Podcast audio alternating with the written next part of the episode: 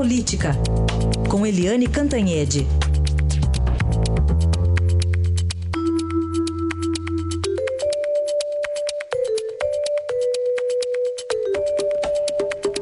E a gente começa com a falta de consenso naquilo que eles estão chamando, os parlamentares, de reforma política. Eliane, bom dia. Bom dia, Heisen, bom dia, ouvintes. É, você falou bem, né? Eles estão chamando de reforma política, mas o juiz Sérgio Moro, por exemplo, que conhece agora profundamente os meandros aí da política, das campanhas e tal, diz que é uma reforma política que não é reforma política. E os próprios parlamentares estão batendo cabeça, os partidos também não se entendem, não há um mínimo consenso para fazer reforma política que é fundamental. Raíssen, veja bem, se você tem uma lava-jato, né, que pega os principais partidos, PT, PMTB, PSDB, PP, PTB e tal, se você é, questiona aí a pressão que está sobre o Congresso, sobre os políticos, era hora do Congresso sentar, tirar suas divisões ideológicas e fazer uma reforma política para melhorar as práticas, a cultura política no país. Mas o que a gente está vendo é um barata voa. Cada um pensa uma coisa, cada um faz uma coisa e o tempo está correndo. Porque, na verdade, você tem que aprovar isso até outubro, né? Porque depois não pode valer para as eleições do ano que vem, porque as regras têm que estar aprovadas até um ano antes das eleições. Então, é um inferno. Ontem eles tentaram aprovar o tal do distritão, né, que acaba com voto proporcional e todo mundo tem que ter voto dentro do seu estado, os mais votados individualmente são os eleitos.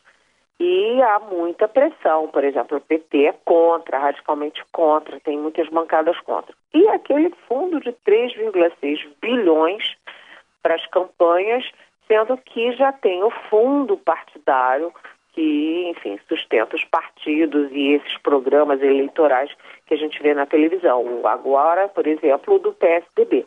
Então, você, além do fundo partidário, você vai ter agora um fundo eleitoral de 3,6 bilhões de reais, né, é, é, a sociedade não está entendendo nada e o pior, nem eles próprios estão se entendendo. A situação no Congresso é dramática. Ontem a, a votação da reforma foi adiada mais uma vez, ficou para a próxima semana e a gente lembra que o relator da reforma, deputado Vicente Cândido do PT de São Paulo, toda hora tem que fazer um recuo. Ele já recuou nas três principais questões. Vamos ver o que, que continua recuando aí, né, Heisen? Muito bem. E no meio disso tudo tem a reforma da Previdência também, que é de grande interesse do governo. Pois é, o Congresso Nacional, ele foi pego aí de calça curta no, no, no primeiro no mensalão, depois no petrolão, né, na, na Lava Jato, e está reagindo muito mal porque o Congresso, numa hora que você tem uma crise do tamanho que a gente tem, uma crise fiscal é, monumental, eu estava vendo no Estadão, né? Uh, nos anos do Fernando Henrique, até 2003, o Brasil conseguiu um colchão, conseguiu um superávit de 800 bilhões. E agora a gente está no oposto a gente está com déficit de 800 bilhões, quer dizer, os governos do PT é, foram dilapidando as contas públicas e a Dilma é, dilapidou de vez, né? A Dilma explodiu as contas públicas. E o governo Temer, que tinha isso como prioridade, não está conseguindo rever esse quadro. E o Congresso, que era fundamental, que seria fundamental numa hora de crise, né, tirar o país da crise, enxugar as contas, gerar empregos, o Congresso está é, fazendo tudo ao contrário. Eu acho que o grande exemplo disso é o Refis, que era um programa para reforçar os cofres públicos, conseguir um, uma, um refinanciamento de débitos com a União, de forma a União poder receber o que estão devendo a ela. O que, que eles fizeram?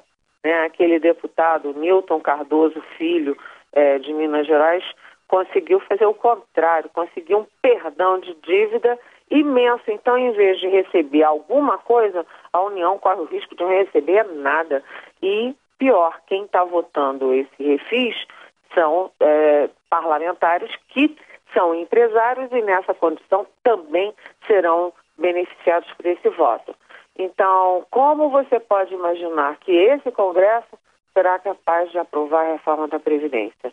E sem reforma da Previdência, não tem como fazer ajuste fiscal. Aliás, a gente começa a questionar se vai ter aposentadoria daqui a alguns anos. A situação no Congresso está ficando dramática, Raíssa.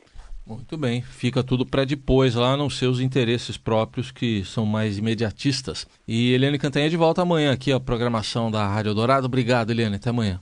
Até amanhã, bom dia.